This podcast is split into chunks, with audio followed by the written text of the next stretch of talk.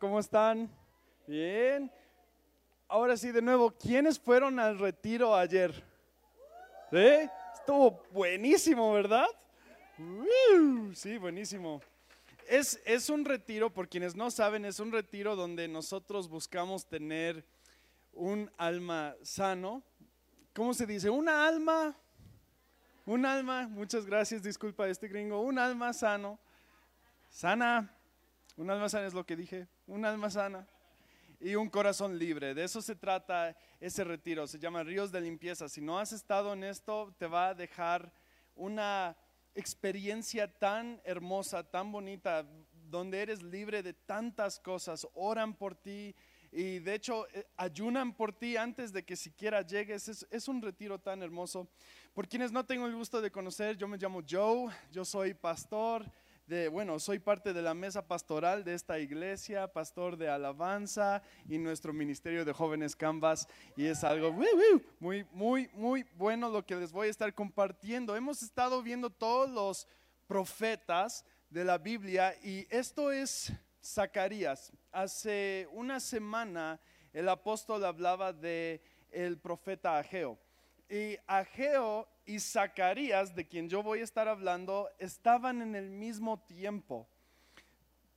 Es algo que me gusta mucho que incluyeron en la Biblia porque era Dios hablando a diferentes personas para lograr el mismo objetivo. ¿Cuántos creen que el río no es la única iglesia a la que Dios está hablando? ¿Sí? ¿Estoy a prueba o qué? Yo, yo lo creo.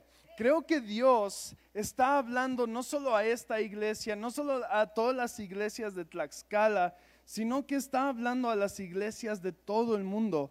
Y Él quiere esparcir la, la, fama de su Hijo Jesucristo. Quiere esparcir su fama porque solo hay una cura, solo hay un antídoto Solo hay un camino, solo hay una verdad y solo hay una vida y es a través de Jesucristo. Y entonces Dios está hablando a las iglesias, Dios está hablando a las iglesias y más hoy.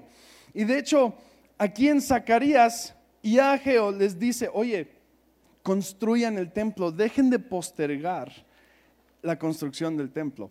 Y es es fuerte. El título de este mensaje es Modestos Comienzos. ¿Por qué no se ponen de pie? De nuevo, una, una disculpa. Sé que ahí van, pareciéramos parados, sentados, hincados. voy a estar meditando en Zacarías 4. Zacarías 4, empezando desde el versículo 6. En el río nosotros honramos la palabra. Lo que dice es aplicable es posible y es verdad. Voy a estar, voy a estar, tenme paciencia porque no es tan largo, pero sí es un poco largo. Entonces, dice así, perdón, así que el ángel me dijo, esta es la palabra del Señor para Zorobabel. No será por la fuerza ni por ningún poder, sino por mi espíritu. Qué, qué, qué interesante que él está diciendo, construye un lugar físico, pero será por mi espíritu, algo no físico. Eh, para que lo piensen. Dice el Señor Todopoderoso. Dice, ¿quién te crees tú, gigantesca montaña? Ante Zorobabel solo eres una llanura y él sacará la piedra principal entre gritos de alabanza a, su belleza. Entonces vino a mí la palabra del Señor. Zorobabel ha puesto los cimientos de este templo y él mismo terminará de construirlo. Así sabrán que me ha enviado a ustedes el Señor Todopoderoso. Cuando vean la plomada en las manos de Zorobabel, se alegrarán los que menospreciaron los días de los modestos comienzos.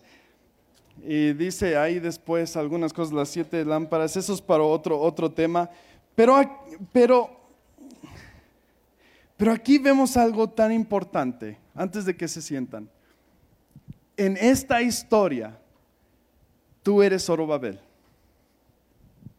En esta historia, tú eres quien Dios está mandando y que los montes no podrán ir en tu contra.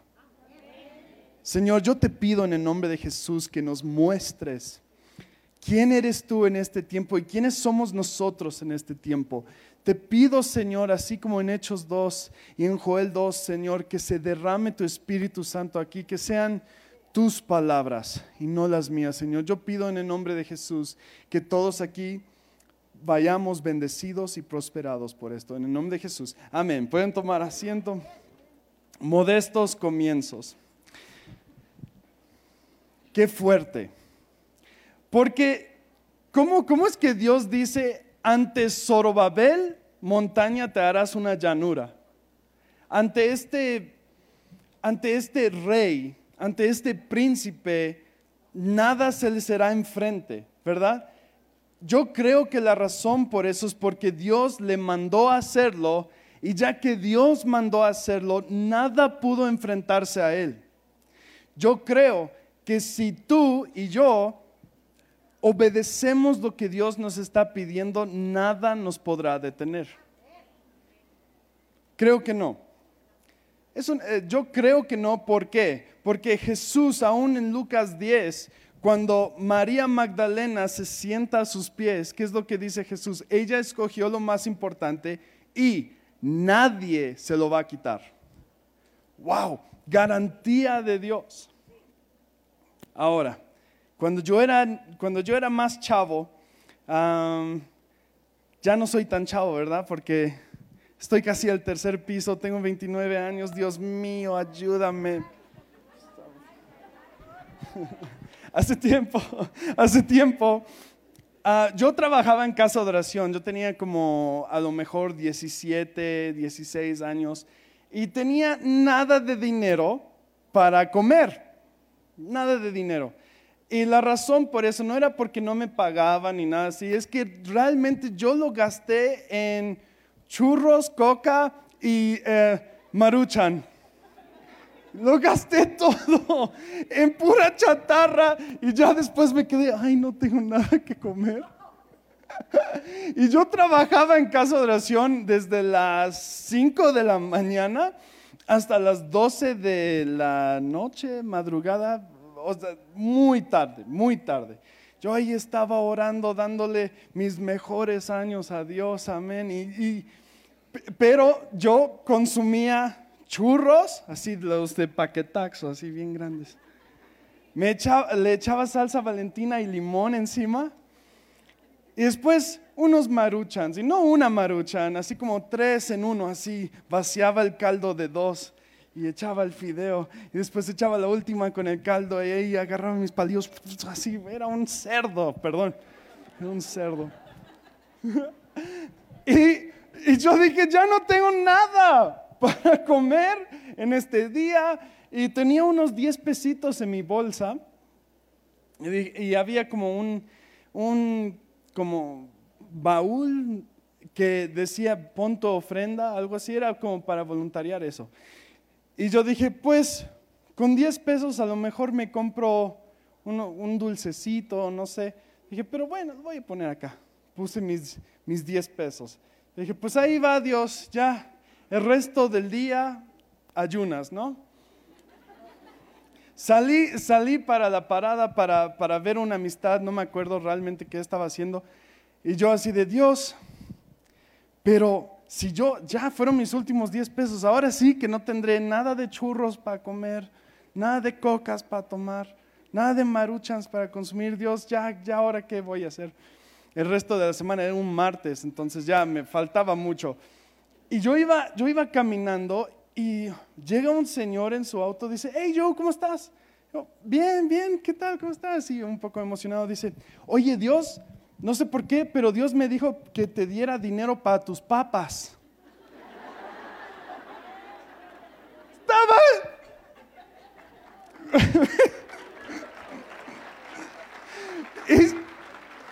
y, el hombre me dio 100 pesos, dijo, para tus papas. Y yo así de, los papas solo cuestan 7. Bueno, en ese tiempo, ¿no? Ya pueden ver qué tan viejo estoy. Otro, otro día, yo, no, yo solo tenía 200 pesos para la semana, ¿verdad? Yo solo tenía 200 pesos. Esto fue más reciente de lo que entienden. Fue 200 pesos solo para la semana. y también se aproximaba la renta de mi casa. O sea, yo estaba así de, Dios mío, yo no sé qué hacer. Yo lo único que sé hacer es ser generoso contigo, Dios, porque nunca me ha fallado ser generoso contigo. Tenía 200 pesitos, era domingo, entonces ya, ya pasó el, el aguinaldo, lo que quieras, ya pasó. Ya no hay más, 200 pesos en mi nombre. Y dije, Dios, esto, ni, esto no cubre nada, pero pues ahí va. ¡ah! Ahí lo eché, dije, no, ya ahí se fue mi kilo de frijoles, mi kilo de arroz, ese Dios. Lo eché y Dios lo sabe que ese mismo día me llaman y me ofrecen un trabajo, un trabajo que de 200 pesos me ofrecieron miles de pesos, miles de pesos por este trabajo.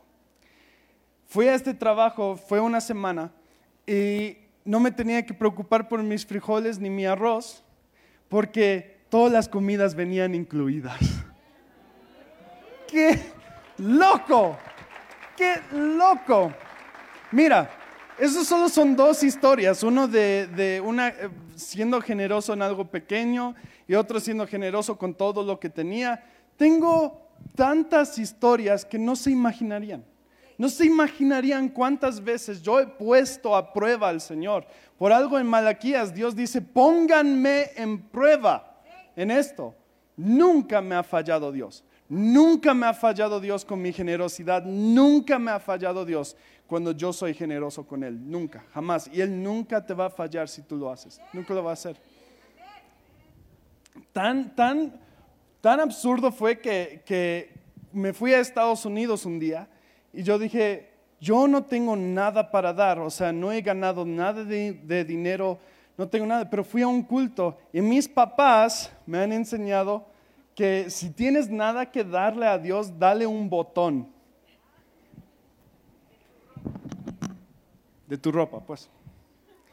Y de verdad que hasta de niño yo hacía eso. Yo decía, no tengo nada, pues a ver si me encuentro un botoncito así. Y después los que están checando los diezmos, ¿quién se atrevió a dar un botón? ¿Qué, qué codo, ¿no? Yo dije, pues no he ganado nada, no hay diezmo que dar, no hay diezmo que dar, no, no, no tengo nada. Tenía, tenía cinco dólares, convertí mis pesos en dólares y vi que solo eran cinco dólares y yo así, ¿qué onda?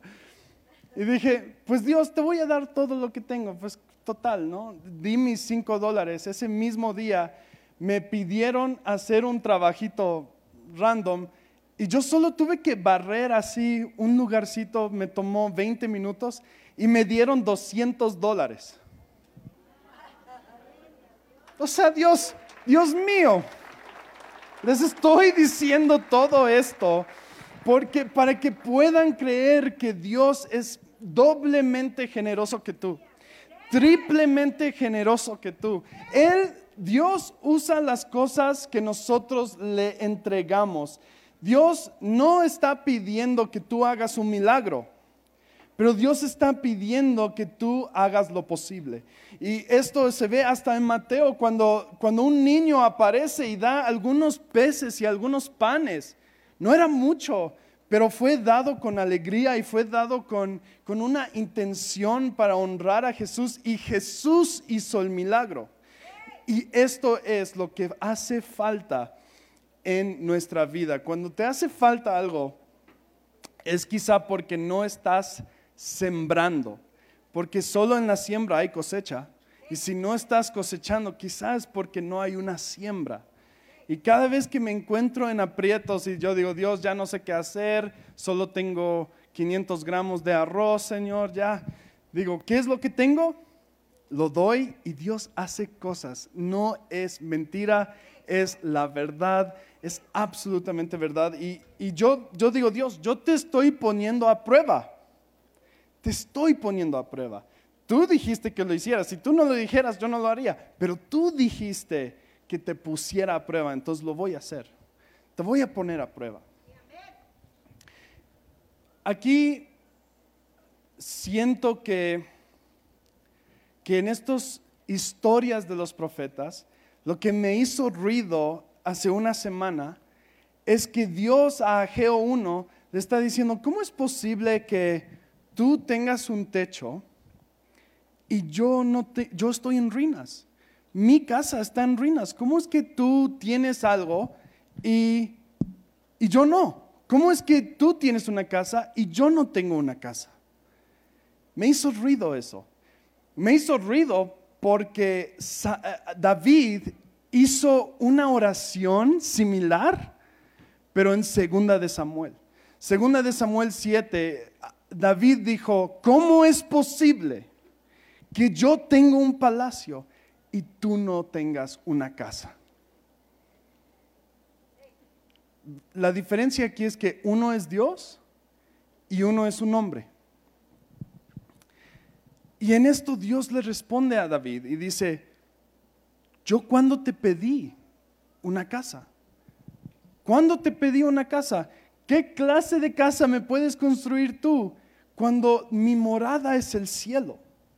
Hasta Dios dice, yo no necesito tu casa, yo no necesito lo que tú estás haciendo, pero a través de hacer investigación, esto fue la primera vez que nosotros supimos que, que nuestro Salvador Jesús iba a venir de la casa de David.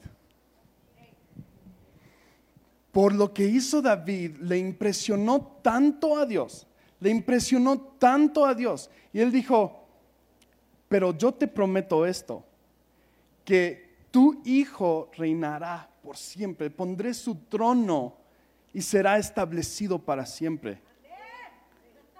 ¿Qué?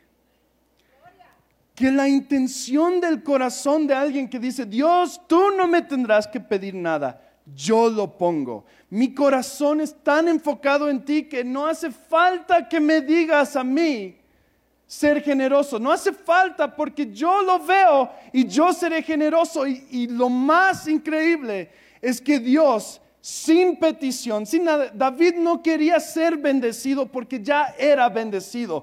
David no quería más de la presencia de Dios porque ya tenía la presencia de Dios. David no quería nada más que honrar a Dios. Y lo que hizo Dios fue algo que trascendió en la historia y hoy en día somos salvos a través del Hijo de David por la promesa que hizo Dios a David. Porque en su corazón era edificar una casa para Dios. Qué increíble reacción de Dios. Pasan unos años después y ahora veo un pueblo que no hay nadie como David. Pasan los años y Dios ve que no hay nadie que está diciendo, ¿cómo es posible que tu casa está en ruinas y yo estoy prosperando? Y esto es la historia de Ageo, esto es la historia que está en Zacarías, donde la gente está esperando para ser generosos con Dios. Y hasta él está diciendo, cosechas poco, obtienes poco, ¿no te has preguntado por qué? No te estoy bendiciendo porque no estás sembrando en mí. Y cosecha mía es que haya cosecha en planeta Tierra. Cosecha mía es que haya prosperidad donde tú estás. Cosecha mía es que las cosas serán para tu bien. Y está viendo que nadie se está haciendo la pregunta. Y ahora Dios es forzado en hacer la pregunta por ellos. Yo espero que en el transcurso de mi vida Dios me tenga que, hacer menos preguntas así. ¿Quiénes, desearían lo mismo? Que en su vida que Dios no tuviera que hacerle preguntas así. Que más bien le bendijera porque a ti se te ocurrió honrarlo. Que a ti se te ocurrió honrarlo. David no merecía que el hijo mismo de Dios fuera de su linaje. Él no lo merecía. David no merecía en absoluto eso. Es más, Dios ni le permitió construir el templo. Ni le permitió hacerlo. Pero él dijo, a pesar de que no vas a construir el templo, te prometo que, en otras palabras, mi hijo compartirá tu sangre. ¡Josu! ¡Wow! ¡Wow! Entiendan eso. Una vez en la historia un hombre quiso honrar a Dios y Dios le bendijo de una manera que nadie, ni antes ni después, entenderán. Y por eso llaman a Jesús hijo de David. Qué fuerte, qué fuerte es eso. La pregunta aquí para que todos contemplemos y va a ser un poco difícil, es, ¿has sido generoso con Dios de la misma forma que has sido generoso contigo mismo? Esto no solo va en lo, económico, esto va en cuestión a tu tiempo, en cuestión a tus talentos. Qué irónico que, que en en la moraleja que estaba dando Jesús, la parábola, que él había repartido talentos. ¿No?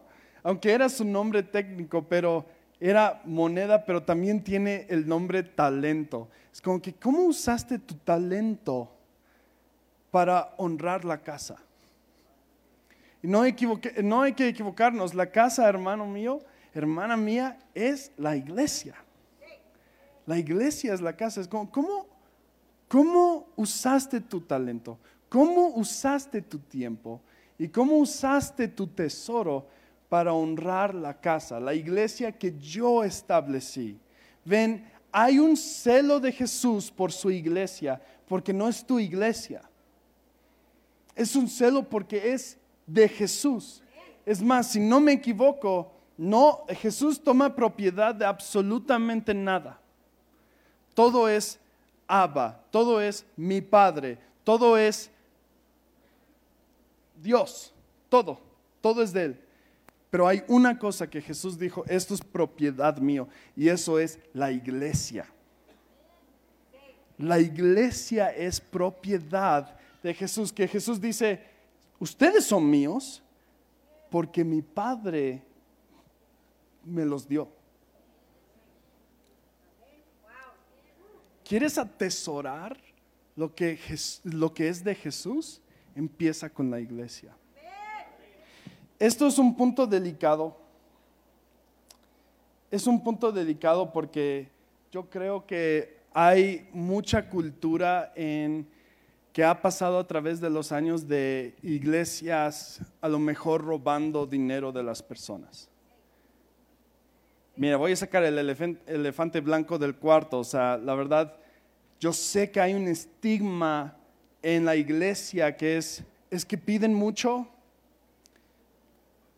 todo el tiempo piden, roban, y si hay muchas iglesias que roban, garantizan milagros por dinero, o sea, es, es un sistema corrupto, pero podrían preguntarse por qué. Porque no hay nada que el enemigo quisiera más que personas quienes deciden no edificar la iglesia. Porque la iglesia que es edificado con generosidad, no solo con dinero, sino con los talentos de las personas y el tiempo de las personas, es una iglesia que termina siendo generoso a una comunidad. En Hechos 2, lo que siempre estoy orando, es que en Hechos 2 vendieron todo lo que tenían. Vendieron todo lo que tenían, daban todo lo que tenían a los apóstoles.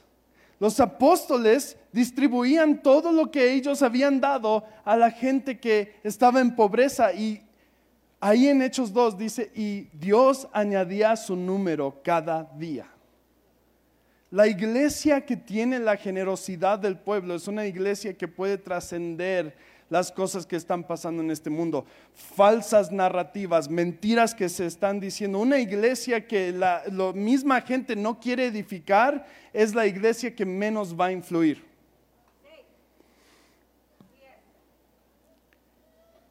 En Hechos 2, cuando las personas fueron salvas, ¿sabían que este tiempo de, de Zacarías y Ageo era el mismo tiempo que fueron de nuevo los judíos a Jerusalén y ellos estaban construyendo con una mano y tenían espada en su otra mano, porque habían enemigos por todas partes. ¿Sabían eso? Es el mismo tiempo.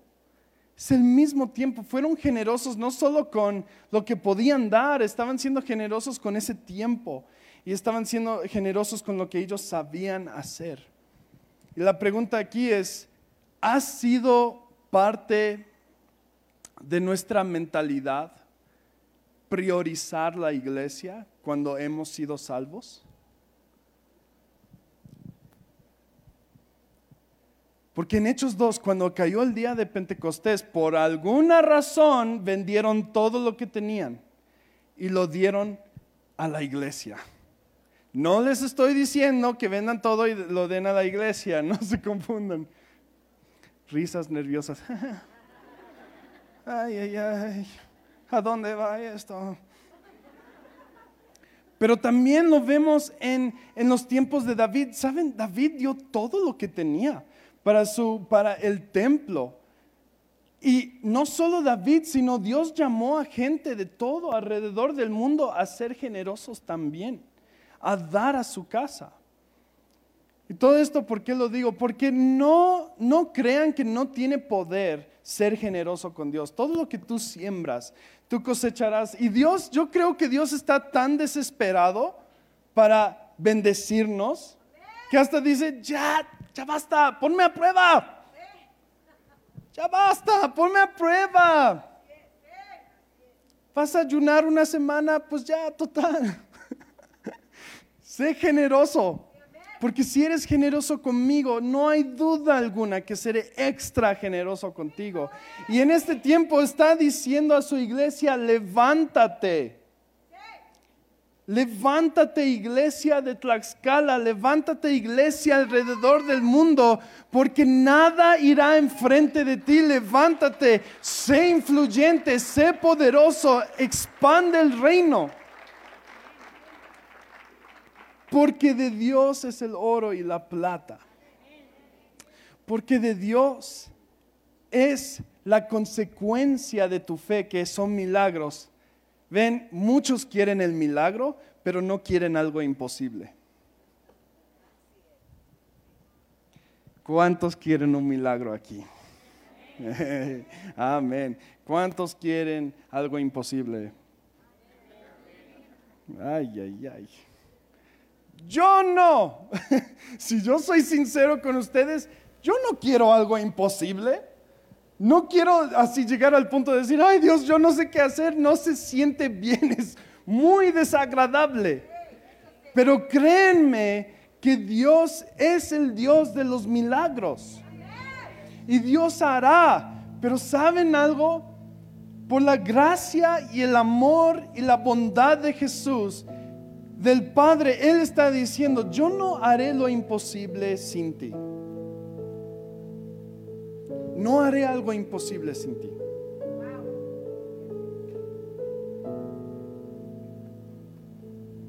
Me recuerda a Moisés, que después de 40 años cuidando ovejas de su suegro, varones, ¿cuántos quisieran algo así? Trabajar para su suegro por 40 años. Mujeres, ¿cuántas quisieran trabajar así 40 años por su suegra? o sea, es chistoso porque qué miserable, ¿no? Que ninguno de estos ovejas fueron de Moisés. Él estaba cuidando para alguien más.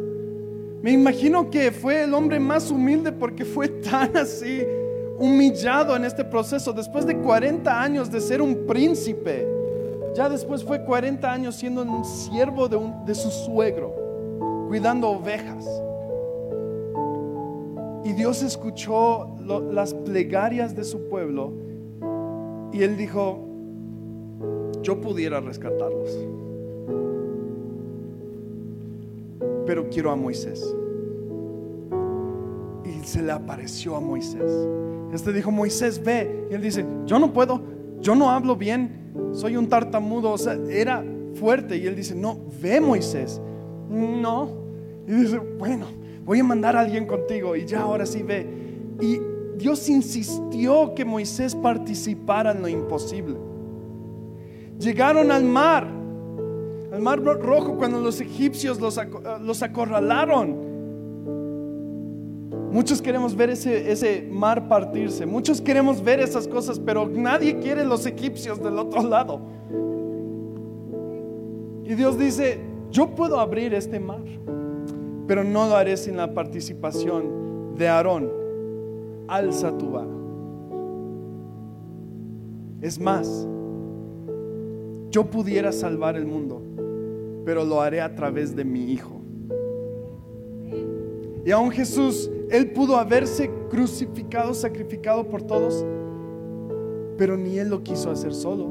Hizo lo imposible y, tanto Dios quiere hacer lo imposible a través de nosotros que Jesús dio una promesa de los más grandes y fuertes y poderosos que yo jamás, jamás he leído, que Jesús dijo, letras rojas, Jesús dijo, aún mayores cosas que estas ustedes harán.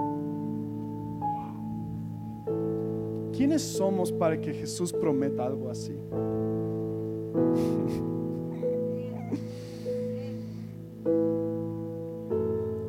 Pero nunca lo va a hacer sin nuestra participación. ¿Quieres lo imposible? Lo va a hacer a través de ti.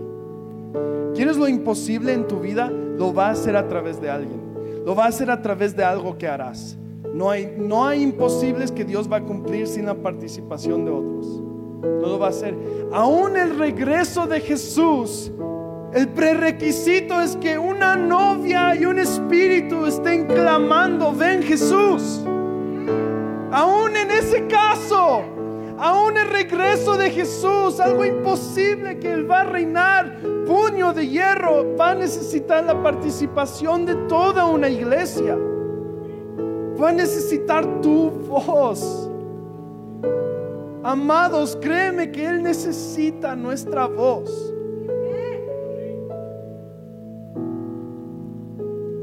Y no se trata de que necesita porque Él no lo puede hacer solo, es que no.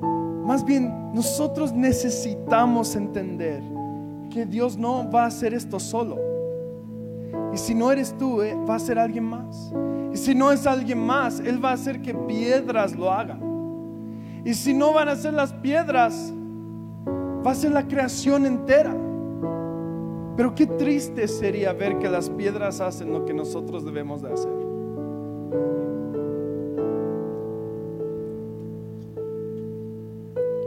En este tiempo, no solo este, yo creo que en los próximos años, Dios va a requerir de ti, de mí, de todos, una extra porción de generosidad. ¿Le das el diezmo a Dios de tu tiempo? Digamos que estás despierto por 16 horas. ¿Le das el diezmo de eso? Una hora. Es menos, es menos que el 10%. Una hora. ¿Cuántos dan eso? No les, no les estoy diciendo esto para condenar, pero para que entiendan, quizá la sequía en tu corazón es porque no has sido generoso con Dios, con tu tiempo. Quizá esa falta de fuego y pasión por Jesús es porque no le entregaste siquiera una hora. Hasta Jesús lo dijo a sus discípulos, dice, no pudieron estar y orar siquiera una hora. Me estoy tirando una piedra a mí mismo, ¿eh? Déjales digo, no hay que distraernos de que en Dios está la cosecha. Y un lugar bueno para empezar, donde, donde siempre ha empezado, créelo o no, es la iglesia. La iglesia es donde empieza todas estas cosas. En la iglesia, en donde estamos, en la comunidad, en estas cosas, aquí es donde se empieza. Quiero algunos tres aplicaciones y son muy simples y aunque suene demasiado básico, Dios quiere que seas generoso con tu tiempo, pero para permanecer. Dios necesita personas que permanezcan. Dios quiere que seas generoso con tu talento para participar. No dejar que David junte todo, que David junte los planes, que David haga todo, porque en él está el deseo. No dejarlo en sus manos, decir, no, yo pondré mi piedra, yo pondré lo que, lo que yo necesito hacer, yo pondré mi talento porque no voy a dejar que esta iglesia esté colgado por la pasión de mi apóstol o la pasión de mi profeta, por la pasión de mi pastor. Yo voy a poner mi pasión ahí también. Y Dios quiere que seas generoso también con tu tesoro para aportar. Tu tiempo para permanecer, tu talento para participar y tu tesoro para aportar. ¿Por qué no se ponen de pie? Yo no sé cuántos de ustedes están luchando económicamente. Me atrevo a decir esto porque lo he visto. Pon a prueba a Dios. Póngale a Él a prueba. Es imposible que tú des algo a Dios sin cosechar algo. Imposible. Es imposible. Y yo sé que quizá algunos ya tienen ese testimonio, pero les cuesta reentrar. Quizá hay algunos de ustedes quienes les falta pasión. ¿Por qué no eres generoso con tu tiempo con Él? Estás demasiado ocupado como para no pasar tiempo con Dios, ¿eh? ¿Cuántos aquí están ocupados? La semana se ocupan mucho, hay mucho trabajo, hay muchas cosas que hacer, mucho que están de aquí para allá. Estás demasiado ocupado como para no buscar a Dios. Demasiado ocupado demasiado ocupado como para no aportar. ¿Cuántos aquí tienen un talento que les hace falta darle a Dios? ¿Cuántos aquí tienen un talento que les hace falta darle a Dios? Dios usa su iglesia. En esta historia tú eres Babel en esta historia, Jesús va a regresar por una iglesia glorificada. Y la iglesia glorificada no solo es que cada individuo fue generoso en su dinero a Dios, sino que cada individuo fue generoso en su tiempo con Dios y que cada individuo usó sus talentos generosamente para otras personas. La iglesia glorificada es de las personas quienes decidieron santidad y fama de Jesús. Porque sirve de nada tu santidad si no vas a ser famoso a Jesús. Sirve de nada tu santidad si no vas a hacer testimonio a alguien más. Y la única forma de ser testimonio delante de alguien más es que vayas y salgas. Y fue el último mandato de Jesús. Vayan a las esquinas del mundo. Proclamen el Evangelio. Esto es lo que Jesús quiere. No pueden dar todo de una vez, pero empieza por algo. En esta historia, entiende que tú eres Babel Y que Dios está diciendo, oh monte, te harás una llanura porque yo le dije hacer esto y lo va a hacer y nadie le va a detener. Entiende que en esta historia tú eres Babel que está diciendo Dios, no es por fuerza humana, no es por las cosas que tú puedes dar, sino por mi espíritu, mi espíritu en ti, mi espíritu en tus proyectos, mi espíritu en negocio, mi espíritu en tu familia, mi espíritu en donde sea que estés. No es por tus fuerzas, no es por ejércitos, sino por mi espíritu